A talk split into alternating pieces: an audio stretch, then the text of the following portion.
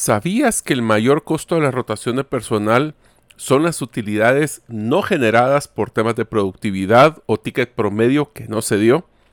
En este episodio hablaremos de las principales estrategias de retención del talento, que son las más actualizadas y relevantes que he utilizado. Algunas de estas serán cómo calcular el costo real de la rotación, fomentar una cultura positiva para retener al talento, modelos de compensación competitivos, oportunidades de desarrollo y muchas estrategias más.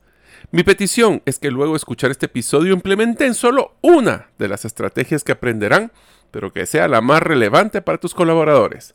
Espero que te sea de mucho valor.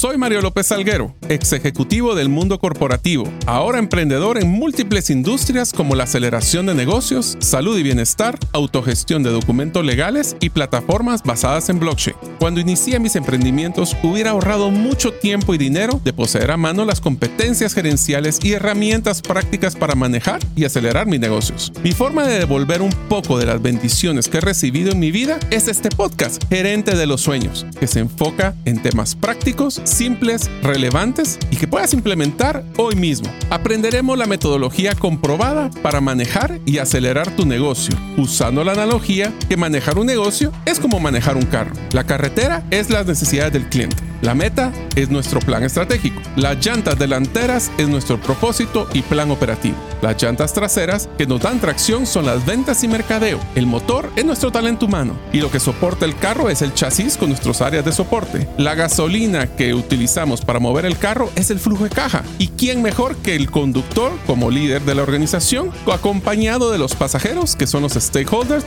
o partes integrales del negocio? Cada semana te damos contenido de valor para que ganes en la carrera carrera de los negocios y recuerda que mi sueño es que vivas tu vida con pasión, resiliencia y templanza. Iniciamos.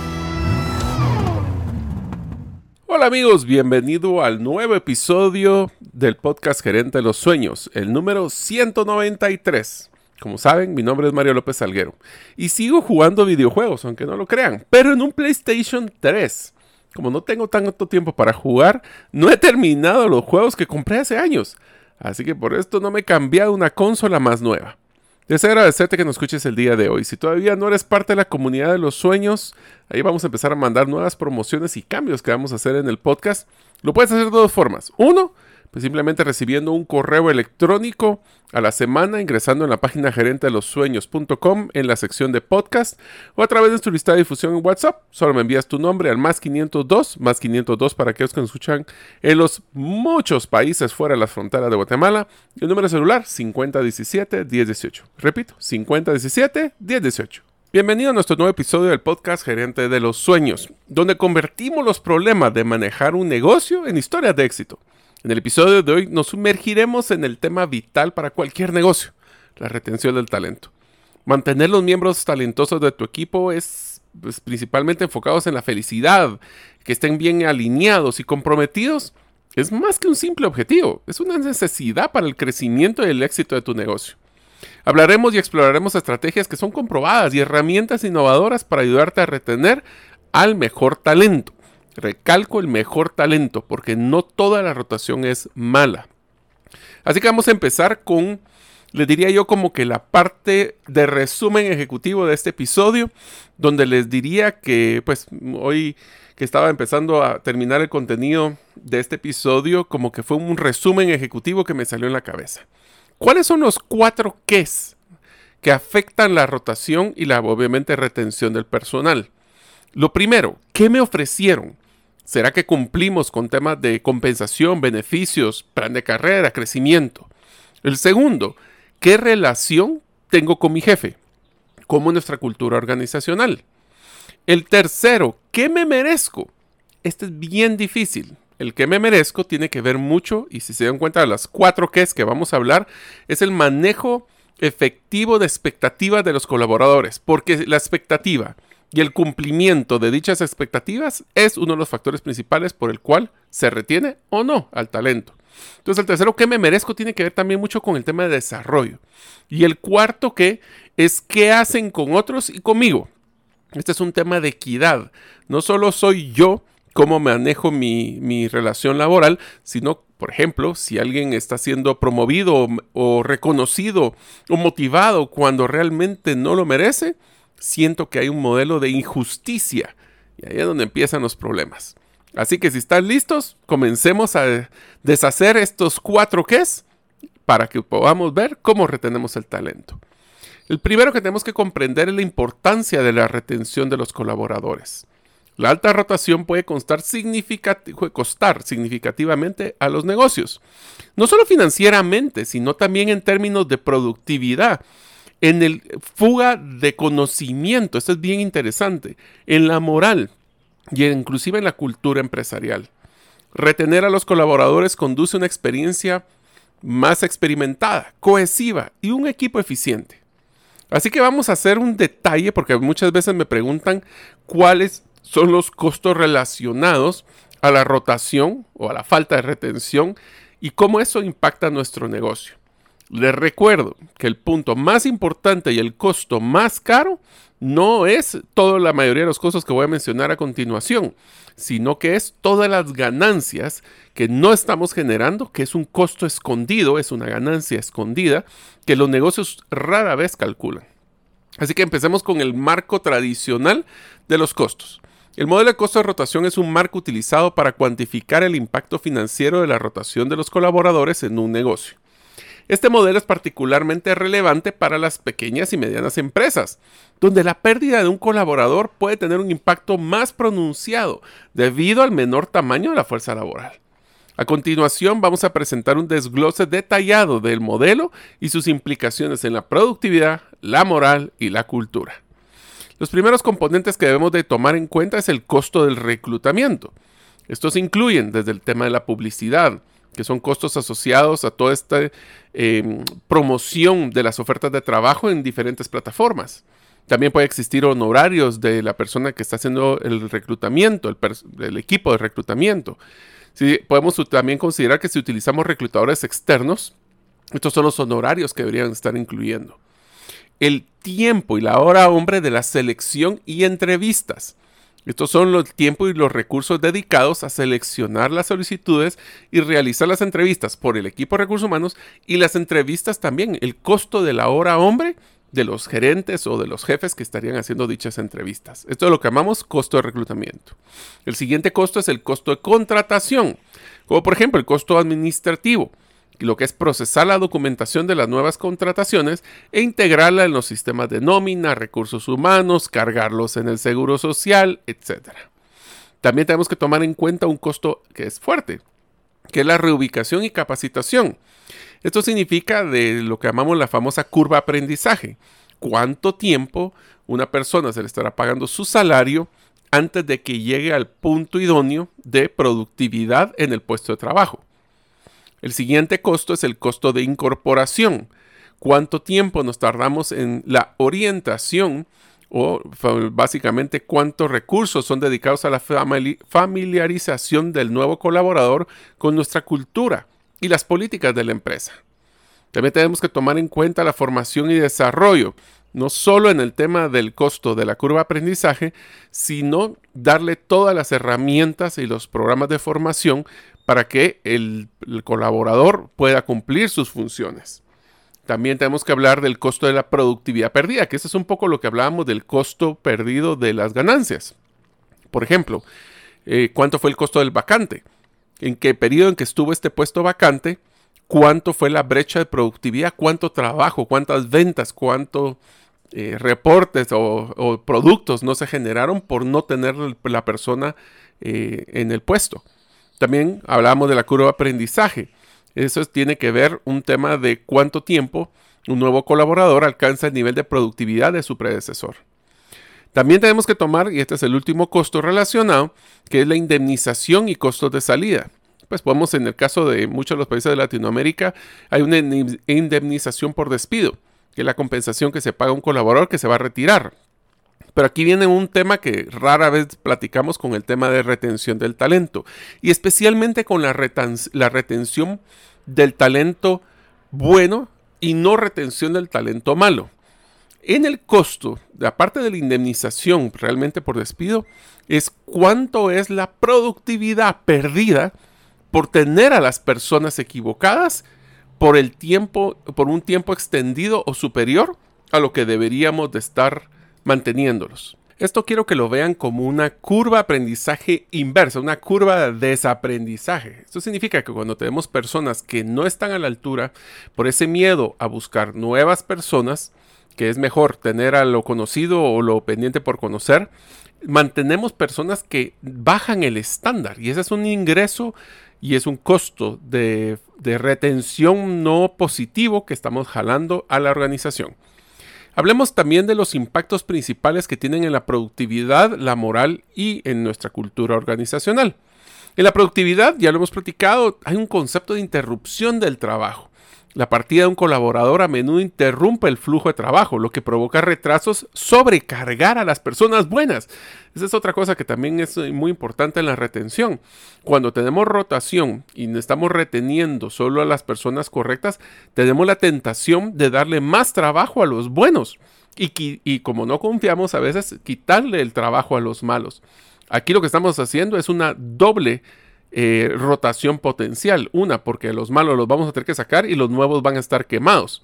También cuando se van esas personas, esa, cuando existe rotación, vamos a provocar posiblemente retrasos y reducciones de la eficiencia por ese problema de incertidumbre y por ese cambio de procesos que tenemos que realizar. También genera esa mayor carga de trabajo. Es posible que los colaboradores restantes tengan que asumir las tareas adicionales, lo que podría sobrecargarlos y reducir la productividad general. En la moral, eh, cuando, hay, eh, cuando no tenemos una buena rotación, existe la incertidumbre y el estrés. Esta alta rotación puede crear un clima de incertidumbre y estrés con las personas que se quedan. ¿Será que si esa persona se fue o lo, o lo despidieron, yo seré el próximo? Tal vez les voy a dar una recomendación que es una regla de oro que utilizo cuando acompaño empresas que tienen que hacer downsizing o tienen que reducir su fuerza laboral. Es no busquen la muerte de los mil cortes. ¿Qué quiere decir esto? Si ustedes van a hacer una reducción, háganla una vez, hagan el shock, pero de una vez hablen con los que se quedan diciendo esto fue lo que tuvimos que hacer por nuestro conocimiento, porque siempre puede haber cosas nuevas, pero bajo nuestro conocimiento, estos eran los cambios que teníamos que hacer por el tiempo que está por este próximo eh, tiempo. Entonces no estamos que saquen uno ahorita, saquen otro mañana, saquen el siguiente después, porque entonces empieza, y he visto muchas empresas donde las, los lunes llegaban a ver quién es el que despiden esta semana. En la moral también, esa rotación impacta en el compromiso de los colaboradores. Esa rotación constante puede provocar una desconexión, ya que los colaboradores pueden sentirse menos motivados para invertir en ir más allá en sus funciones, si ven que la rotación es alta a su alrededor. En nuestra cultura de la organización, este es uno de los que usualmente creemos que no es tan importante, pero les voy a poner un ejemplo porque sí, la pérdida del conocimiento institucional. Los colaboradores que se van se llevan el conocimiento y la experiencia que generaron dentro de la empresa lo que puede significar una gran pérdida o una significativa pérdida, especialmente para las pequeñas empresas donde posiblemente el dueño o el, o el, gerente, que es el que le toca ver todas las funciones, va a tener que dedicar su tiempo para tratar de hacer las funciones de la persona que se va y capacitar al siguiente. Pero él tiene otro rol, otras funciones. Entonces se vuelve una pérdida de conocimiento institucional. También en esto de la pérdida de conocimiento puede existir lo que siempre las empresas les tienen miedo, que es que las personas se lleven su conocimiento ganado a la competencia. Y eso solo no, he visto casos no solo de conocimiento, a veces se llevan hasta bases de datos de clientes. Tenga mucho cuidado en el resguardo de su seguridad y de su conocimiento de sus bases de datos. También puede haber en un impacto en la cultura de la organización lo que llamamos la cohesión cultural. Los cambios frecuentes en el equipo pueden alterar el desarrollo de una cultura organizacional sólida y que sea cohesiva. Así que si ustedes creen que la rotación y la retención no son importantes, aquí les acabo de dar muchos de los factores que impactan. Ahora vamos a hablar de, bueno, ya hablamos el costo de lo que cuesta la rotación, pero ¿qué tal hablamos de las mejores prácticas para retener a los colaboradores? La primera mejor práctica, cultura de la relevancia, gerente de los sueños, ese es nuestro enfoque. Fomentar una cultura laboral positiva. Un ambiente de trabajo positivo donde los colaboradores se sientan valorados y respetados es la clave de retención. Esto incluye reconocer los logros, celebrar los hitos y fomentar la comunicación abierta. Mucho cuidado, reconocer los logros requiere transparencia y predictibilidad. ¿Qué quiere decir esto?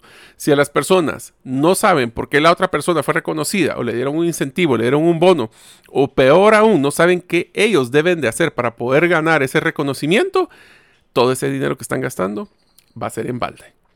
Dentro de estos conceptos de la cultura positiva, vamos a promover la comunicación abierta y transparente. Para eso yo les recomiendo que como mínimo semanalmente tengan reuniones con su equipo que sean periódicas, para mantener a todos informados, comprometidos y conocidos, diría yo. Eso nos pasó con la parte de la pandemia. ¿Cuántas personas no se conocen?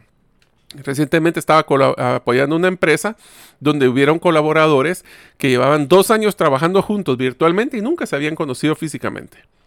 También dentro de la comunicación abierta y transparente, busquen esa política de puertas abiertas, pero para eso necesitamos tener confianza Fomenten el diálogo abierto entre los colaboradores y la gerencia. Si, e, ese es un punto importante. Los colaboradores, especialmente aquellos que atienden a los clientes, tienen el pulso de la necesidad del cliente.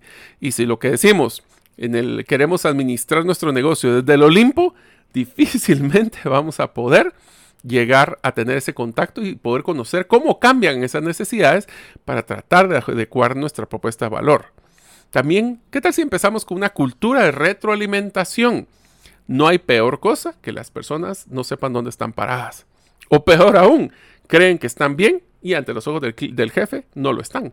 Por eso hay que crear una cultura donde retroalimentación constructiva, no destructiva, sea bienvenida y se actúe en consecuencia a esa retroalimentación.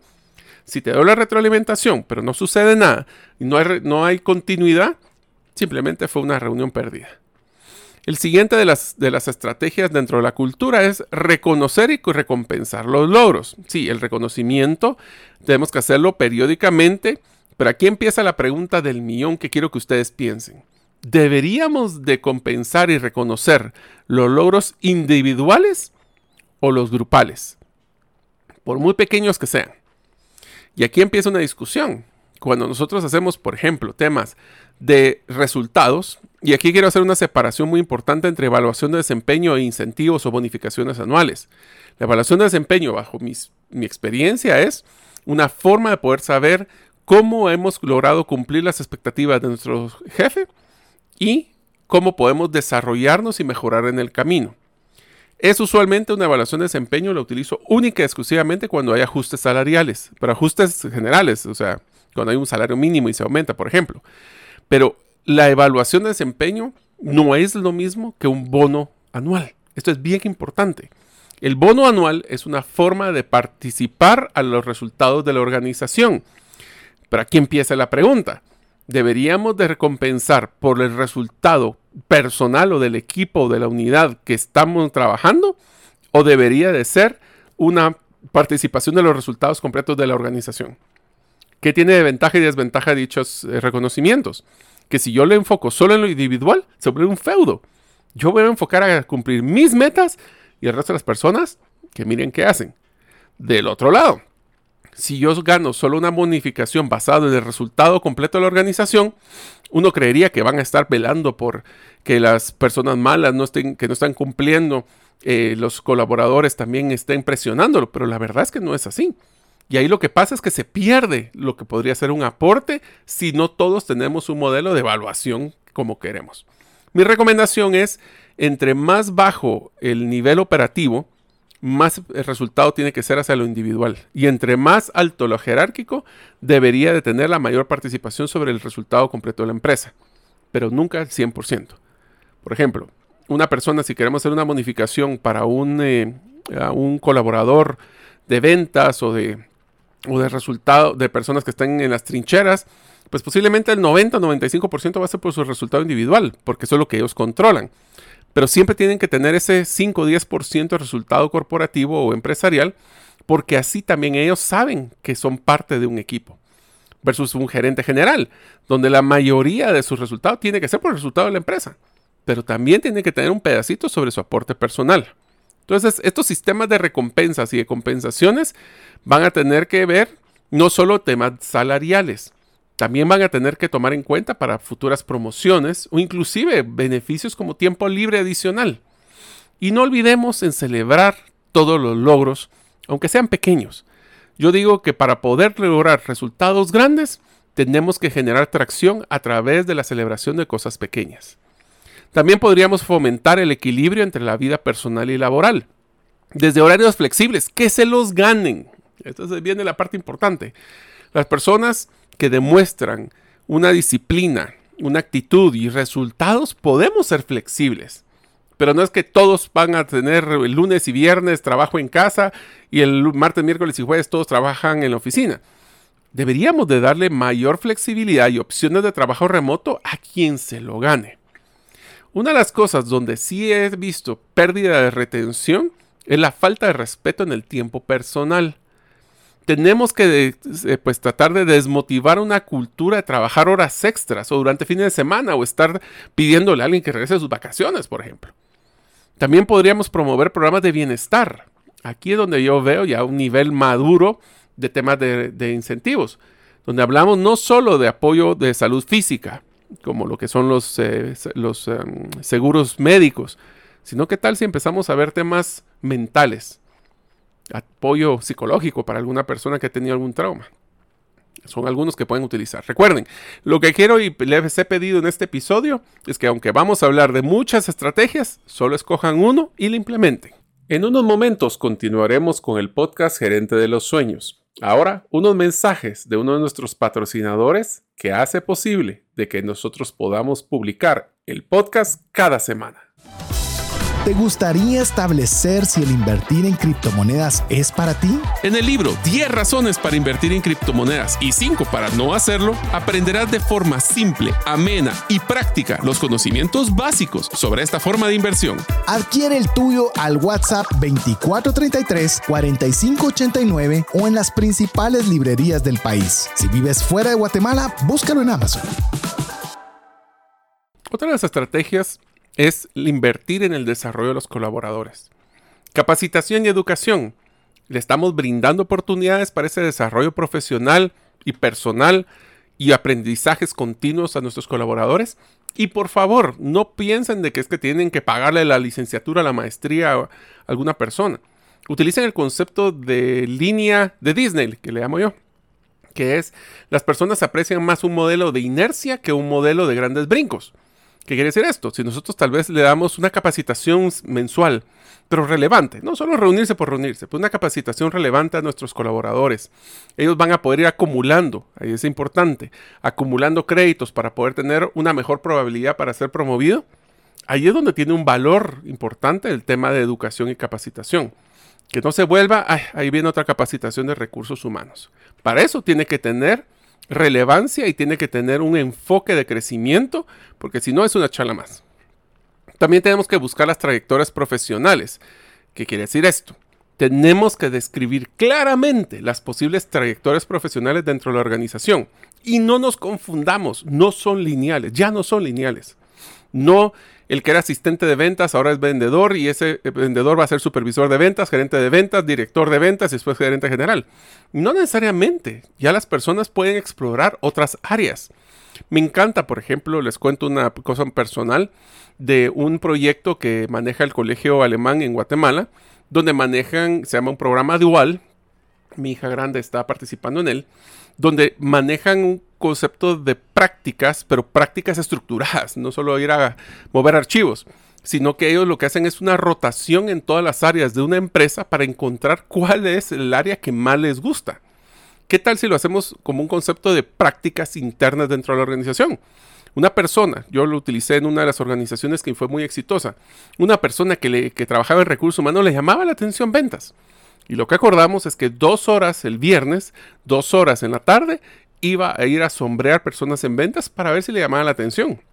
Sorprendentemente, esas prácticas no me ayudaron muchísimo en el área de recursos humanos para poder comprender mejor al equipo de ventas y mejorar así sus procesos de recursos humanos enfocados. Entonces tuve dos ganancias.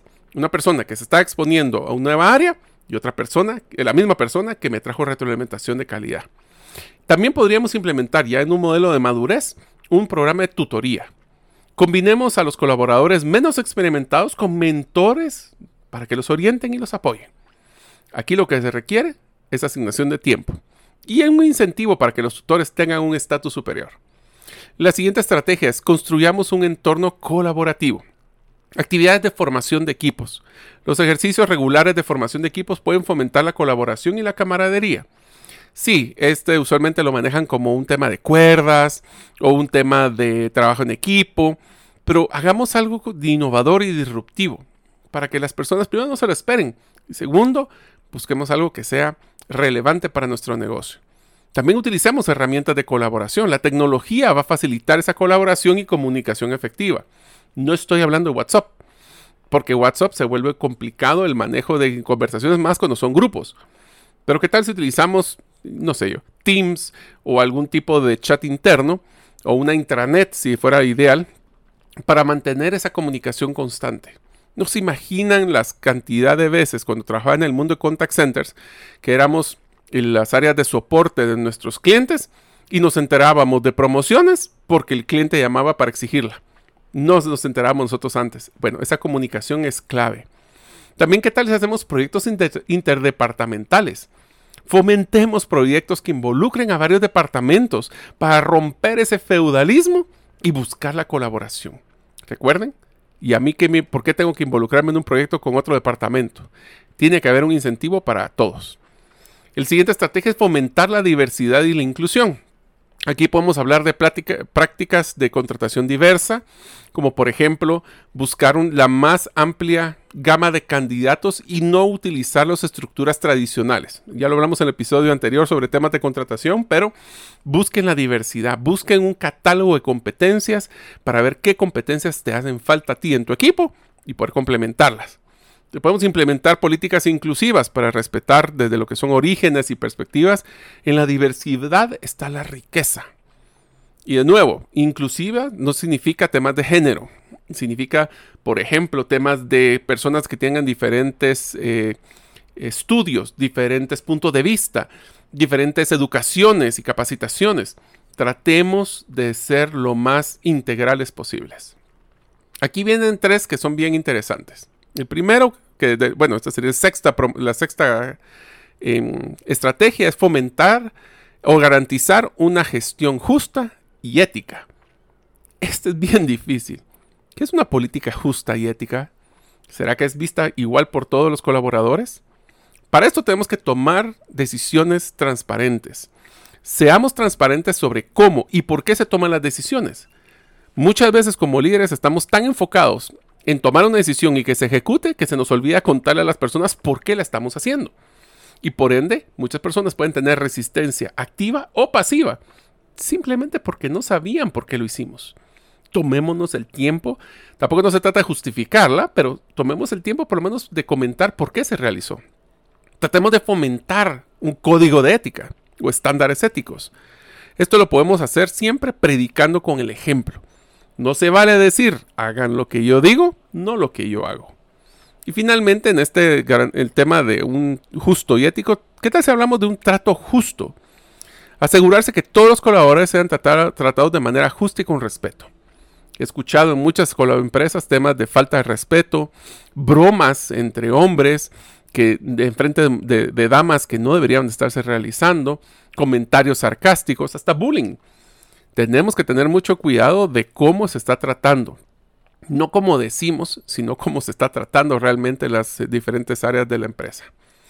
El siguiente estrategia es crear un ambiente de trabajo seguro y saludable.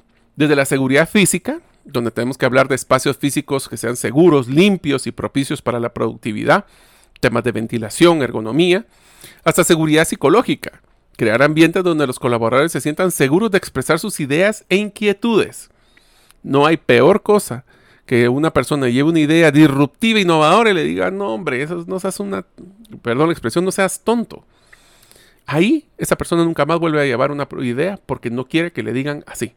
Entonces tratemos de buscar y ser tolerantes a veces al error, controlado, para que las personas o se gana o se, o se aprende. Esa es una frase que quiero que ustedes empiecen a utilizar.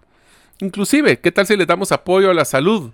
Entre los beneficios pueden ser temas de pues, manejo de nutrición, por promover deportes, hasta temas de salud mental. Y la última estrategia que podemos hablar es evaluar y adaptar, adaptar periódicamente esa cultura. La cultura tiene que ser un ente vivo. Hagamos encuestas con los colaboradores, pero muy importante, cuando ustedes hagan una medición de la satisfacción del colaborador y recopilen comentarios, es crítico, pero crítico, que retroalimentemos a esos colaboradores. ¿Qué fue lo que nos dijeron en general y qué acciones vamos a tomar? Si no existe un causa-efecto, los colaboradores van a contestar una vez con, el cariño que le tienen a la empresa y todas las demás encuestas van a contestar cualquier cosa con tal de salir lo más rápido posible. También tenemos que buscar la adaptabilidad. Estamos abiertos al cambio y adaptar nuestra cultura en función a la retroalimentación y las necesidades cambiantes de nuestros clientes y colaboradores. Y finalmente participemos, de, sea un modelo participativo de liderazgo. Asegurémonos que los líderes no están en el Olimpo y que participen activamente y apoyen las iniciativas de la cultura. Cultura no es proyecto de recursos humanos. Cultura es la forma donde los líderes garantizan que los colaboradores van a ejecutar las cosas en la forma que esperamos que se ejecuten. Ahora hablemos de uno de los temas que genera mucho ruido en temas de, retención, que es la compensación y beneficios. Vamos debemos de implementar un programa competitivo de compensación y beneficios, ya que es crucial para atraer y retener. Y aquí vamos a tener que ser creativos, porque si queremos traer el talento adecuado, puede ser que no podamos pagar todos los salarios más altos, porque puede ser que las multinacionales tengan salarios mucho más altos. Pero cada día más me doy cuenta de que las personas buscan un balance entre salario financiero y salario emocional. ¿Qué tal? Si cuando somos empresas pequeñas les vendemos el propósito, lo que se sientan parte de cambiar el mundo. Todo eso tiene que ser parte de la modelo de compensación. Una buena estrategia de compensación y que esté bien pensada no solo va a garantizar la justicia y la equidad, que será que mi salario es justo, será que es equitativo con todos los demás que están a la par mía, sino que también puede ser un diferenciador clave en el mercado. Ahora vamos a hablar de algunas de las estrategias que les recomiendo en temas de compensación. Número uno, realicemos una investigación de mercado. Es bien difícil cuando nosotros no sabemos cómo estamos. Tenemos que utilizar salarios de referencia. Investiguemos periódicamente los estándares y puntos de referencia de la industria para garantizar que nuestros salarios sean competitivos. Y esto es un ente vivo porque casi todos los años aumento el salario mínimo. También busquemos estándares locales y de la industria. Consideremos el costo de vida local. No es lo mismo que trabajen en la ciudad de capital que trabajen en el interior. Y los estándares específicos de la industria en esa estructura de compensación. Entre más creativa y más predecible nuestra compensación, mejor va a ser. La segunda estrategia es desarrollar una estructura de compensación que sea clara. Hablemos de escalas salariales que sean transparentes, que las personas conozcan en qué nivel se encuentran de responsabilidad y complejidad de nuestra función y si queremos crecer, no es solo pasar más años en el mismo puesto de trabajo, es crecer en esa responsabilidad y complejidad. Pero si ellos no saben o existe una separación tan grande entre por ejemplo, mi puesto con mi jefe, es difícil que me vayan a promover. Y he visto muchas veces que contratan a personas externas en vez de tratar de buscar y desarrollar el talento interno. Al igual que en el anterior, revisemos periódicamente esas escalas, o por lo menos cada dos años, para mantenernos al día en los cambios del mercado. El tercera estrategia es ofrecer un paquete integral de beneficios. Sí, el seguro médico es un valor agregado y que vale mucho, pero ¿qué tal si empezamos a hablar de coberturas dentales? ¿O qué tal si una cobertura oftalmológica? Existen empresas como Visualiza, por ejemplo, que utiliza, tienen programas empresariales donde les podemos ayudar. Ah, hay una correlación, acá me comentaron en esta empresa, de que hay una correlación entre lo que es la salud visual y la productividad. Bueno, ¿qué tal si es, vemos el paquete de salud más integral? Uno de los que sido mejores prácticas, y en Estados Unidos lo utilizan mucho, son planes de ahorro y de jubilación. ¿Qué tal si hablamos? Porque jubilarse, primero ya casi nadie logra aspirar jubilarse. Todos pensamos que vamos a trabajar hasta que nos muramos. Pero hay algunos modelos competitivos de ahorro. En Estados Unidos le llaman el, el 401, el 401k. Y eso puede tener un match de la empresa. Esas son cosas creativas, diferentes, que las personas en nuestros países no escuchan. Hay uno que después de la pandemia se ha vuelto sumamente importante en el paquete integral de beneficios. Tiempo libre remunerado. Desde las vacaciones generosas, licencias por enfermedad o días personales. Yo creo que aquí solo les voy a dejar un mensaje. Tratemos de que se llama meet me halfway, o sea, nos encontramos a medio camino. Los beneficios tienen que ser bien importantes, tienen que ser competitivos, pero tienen que ser también importante que los colaboradores lo aprecien y lo valoren. Porque si no, las personas dan por hecho y cuando la costumbre se vuelve costumbre, se vuelve obligación. También, ¿qué tal si promovemos el, equipo, el equilibrio perdón, entre la vida personal y laboral? Hablamos de trabajos flexibles para los que se lo ganan. Aquellos que queremos retener el talento correcto, pues démosle flexibilidad, como el trabajo remoto, horarios flexibles o se le mandan laborales comprimidas. O qué tal si le damos acceso a un programa de bienestar, como por ejemplo membresías a gimnasios o apoyo de salud mental. De nuevo, no tratemos de dar mucho, demos poco y que las personas se lo vayan ganando. Así sienten esa percepción de que me lo gané y me está dando valor. ¿Qué tal si invertimos en el desarrollo de los colaboradores? Ya lo hablamos. ¿Qué tal si financiamos o subsidiamos educación continua? Cosas que de todo modo nos va a servir. Certificaciones y capacitaciones. También como el avance profesional. Están claras las vías para el avance profesional de cada uno de los colaboradores. O sea, cada uno de sus colaboradores sabe dónde podría crecer y sabe qué tiene que hacer para que así la responsabilidad no es de la empresa, sino del colaborador. Porque para eso, en el tema de compensación, el siguiente estrategia es garantizar la equidad y la justicia. Igual remuneración por igual trabajo. Oiga esa regla. Igual remuneración por igual trabajo. O no se aumenta el salario por subsistir un día más en el mismo puesto. ¿Qué tal si auditamos periódicamente las escalas salariales para garantizar la justicia y la equidad independientemente de quién está, o sea, quitar los personigramas y hacer organigramas. También evaluar periódicamente a las personas para saber si sigue su compensación siendo justa competitiva. Aquí viene un tema bien importante.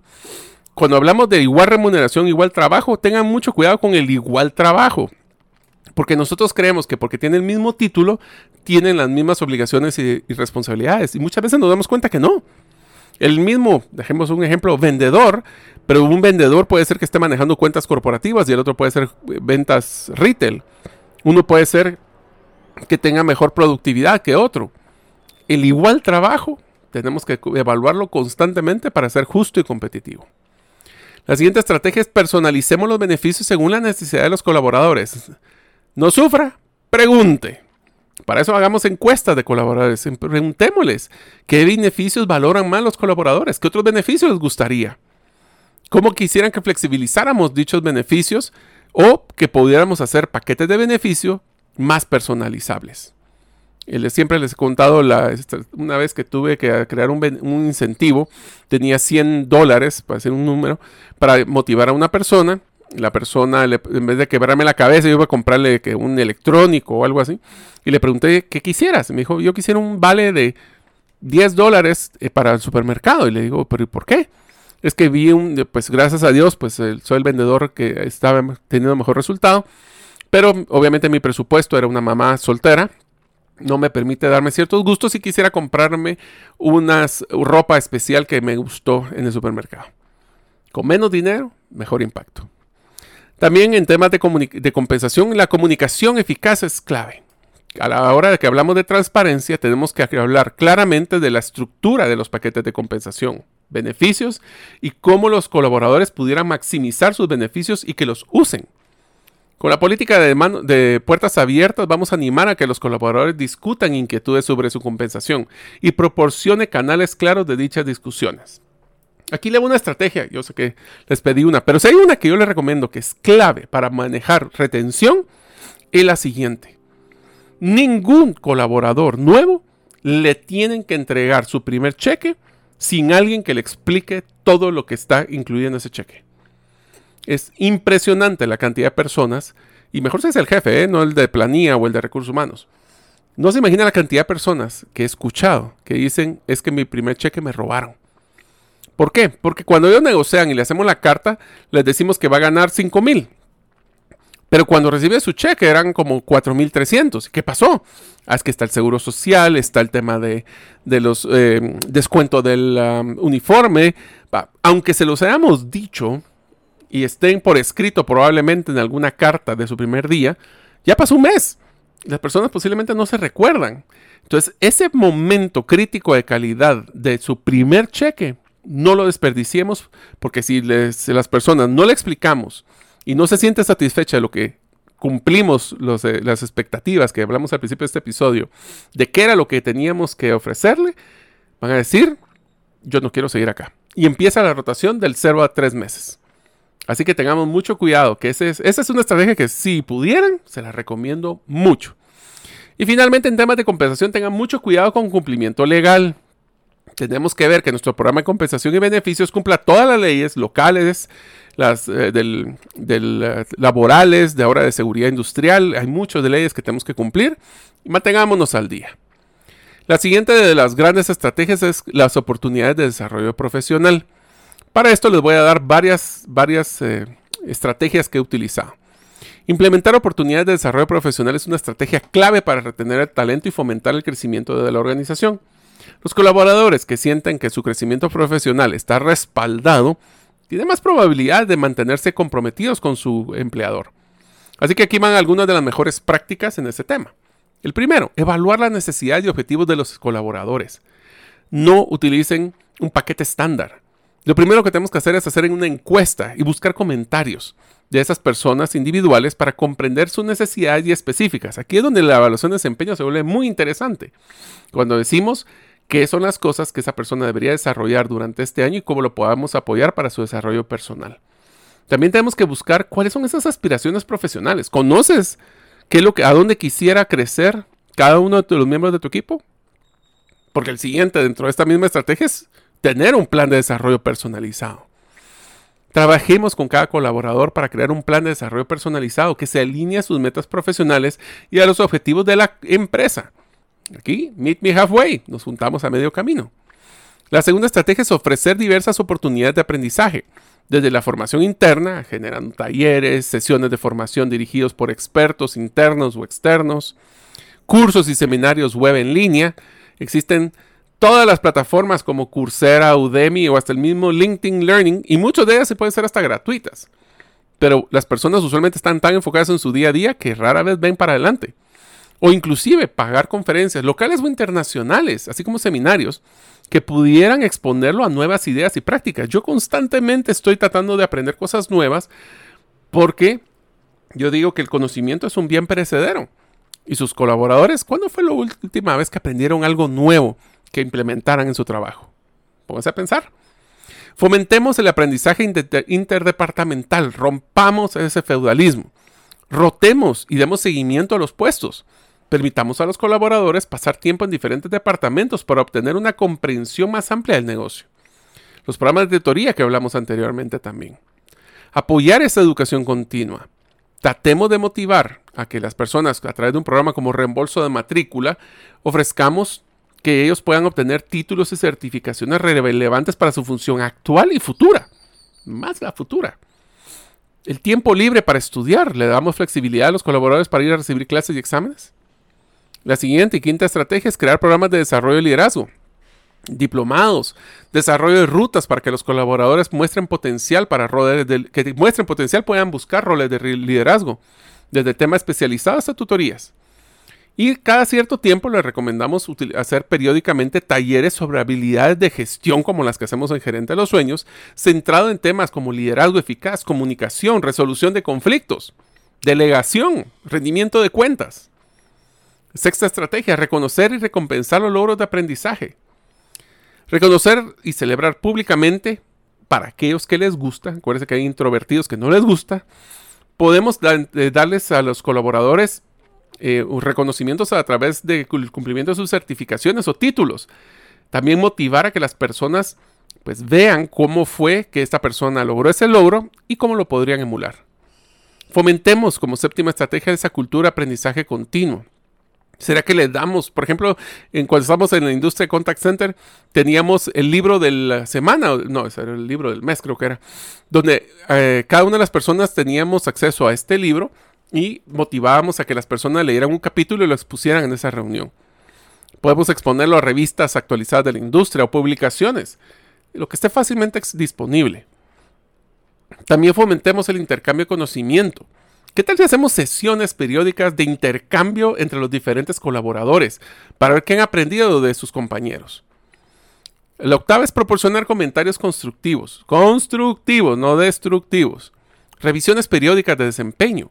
Utilicemos esas reuniones de desempeño para discutir el progreso de los objetivos individuales de cada uno de ellos. Los OIDs, Objetivos Individuales de Desempeño. Y brindar comentarios constructivos. Brindémosle soporte continuo a todas las personas a través de su viaje de aprendizaje. La novena es incorporar el desarrollo de habilidades sociales. Ahora, después de haber estado tanto tiempo en, la pandemia virtualmente, necesitamos reformar o reconocer o recapacitarnos en temas de comunicación, trabajo en equipo, inteligencia emocional eh, o cómo manejar temas de impredecibles. Para esto utilicemos talleres prácticos donde las personas utilicen pensamiento crítico y las habilidades de resolución de problemas.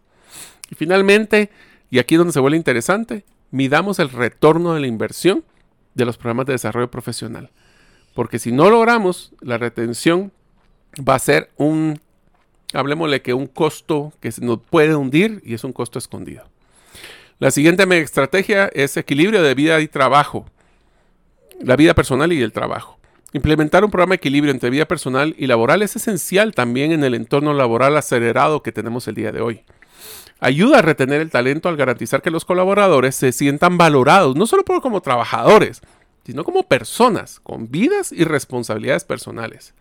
Aquí les voy a mencionar algunas, eh, ya hemos platicado algunas de estas anteriormente. Manejo para los que se lo ganan de trabajos flexibles. Fomentar el tiempo libre. A mí me encantó una estrategia que implementaron, creo que fue en Google, donde todas las semanas había una hora o dos horas que era obligatorio no trabajar, sino que solo pensar en cosas nuevas para la empresa, no trabajar en la parte operativa. Entonces, si nosotros logramos que estas personas tengan una estructura de tiempo libre, van a pensar. Eso sí, quítenle los celulares, por ejemplo, para que no estén viendo redes sociales. Bueno, eh, apoyo a veces sin obligaciones familiares, desde licencias parentales hasta en algunos lugares existen daycares o lugares donde pueden cuidar a los niños. Ya hablamos de promover la salud física y también la mental, pero también hagamos programas, especialmente temas como por ejemplo en el call center, donde fomentamos descansos regulares, que se levanten, que salgan. En el caso de, la empresa de Botanic, donde nosotros lo que promovemos es una vida sana, natural que salgan, que interactúen con naturaleza, que vean al cielo, que les pegue el sol para que no estén más pálidos. También a veces hay una práctica que me gusta mucho, que es el límite entre trabajo y la vida personal. Definamos, por ejemplo, que después de cierta hora, siempre y cuando no sea una emergencia, y usualmente veo que todos quieren que sea emergencia, no se pueda mandar información o correos electrónicos fuera de horario, otra vez fines de semana. También veamos los límites que hay para respetar el tiempo personal. Programas de asistencia a colaboradores, desde temas de asesoramiento. Por ejemplo, con mi amigo César Tánchez, él hace un tema de asesoramiento en finanzas personales. ¿Se puede imaginar qué programa de retención más interesante sería que le podamos enseñar a nuestros colaboradores a mejorar sus finanzas personales? O si en algún momento tienen algún problema legal, que tuvieran acceso a asesoría legal por la empresa. Interesantes programas de, de retención, ¿no? También hablar de la formación educación y predicar principalmente con el ejemplo. Entonces, hemos hablado de muchas de los programas de retroalimentación, hemos hablado de compensación. Así que traten ustedes de dejar claros cuáles son esas expectativas para que siempre podamos sobrecumplirlas y no estar fallándonos, fallando la empresa hacia el colaborador y de regreso para que eh, podamos salir adelante y crecer. Les dejo uno último. Tengan mucho cuidado con el tema de las metas. Una de las cosas que me he dado cuenta cuando se pierde y no se tiene retención del talento bueno es cuando se ponen metas inalcanzables, cuando no se retroalimenta continuamente a las personas, cuando no haya una escucha activa o efectiva de los gerentes. Esa cultura de ser agresivos, sí, pero que sean alcanzables. Eh, si una persona en enero le ponen una meta que es imposible que logre bajo su punto de vista, ¿eh? Que no lo pueda cumplir, se va a desconectar. Pero ¿qué tal si esa meta la manejamos mensual? ¿Qué tal si esa meta le enseñamos cómo nosotros creemos que sí se puede realizar? Lo apoyamos, lo motivamos, lo retroalimentamos. Todas estas cosas nos van a ayudar Y créanme que existen muchas personas de que se desconectan simplemente porque no sienten que van a cumplir y no quieren quedar mal. Como hemos visto el día de hoy, retener a los mejores em, colaboradores es un esfuerzo multifacético que implica crear un ambiente de trabajo de apoyo, ofrecer beneficios competitivos y utilizar las herramientas adecuadas para mantener un equipo comprometido y satisfecho. Recordemos, los colaboradores son nuestro activo más valioso, son el motor del carro. E invertir en su felicidad es invertir en el futuro de nuestro negocio. Gracias por acompañarnos en este episodio de Podcast Gerente de los Sueños. Estén atentos a nuestro próximo episodio donde vamos a explorar estrategias innovadoras para exponenciar el talento que es nuestro motor de nuestro negocio. Hasta entonces sigan creciendo y soñando. Recuerda y no olvides que puedes suscribirte al podcast Gerente de los Sueños y para obtener más información y estratégicas sobre la gestión empresarial. Si puedes dejarnos una idealmente cinco estrellas, o una buena reconocimiento o reseña en los diferentes lugares donde escuchas este podcast, te lo agradeceremos, ya que así podrán más personas escucharlo. Nos encantaría escuchar tus opiniones y sugerencias para futuros temas. Gracias por escuchar.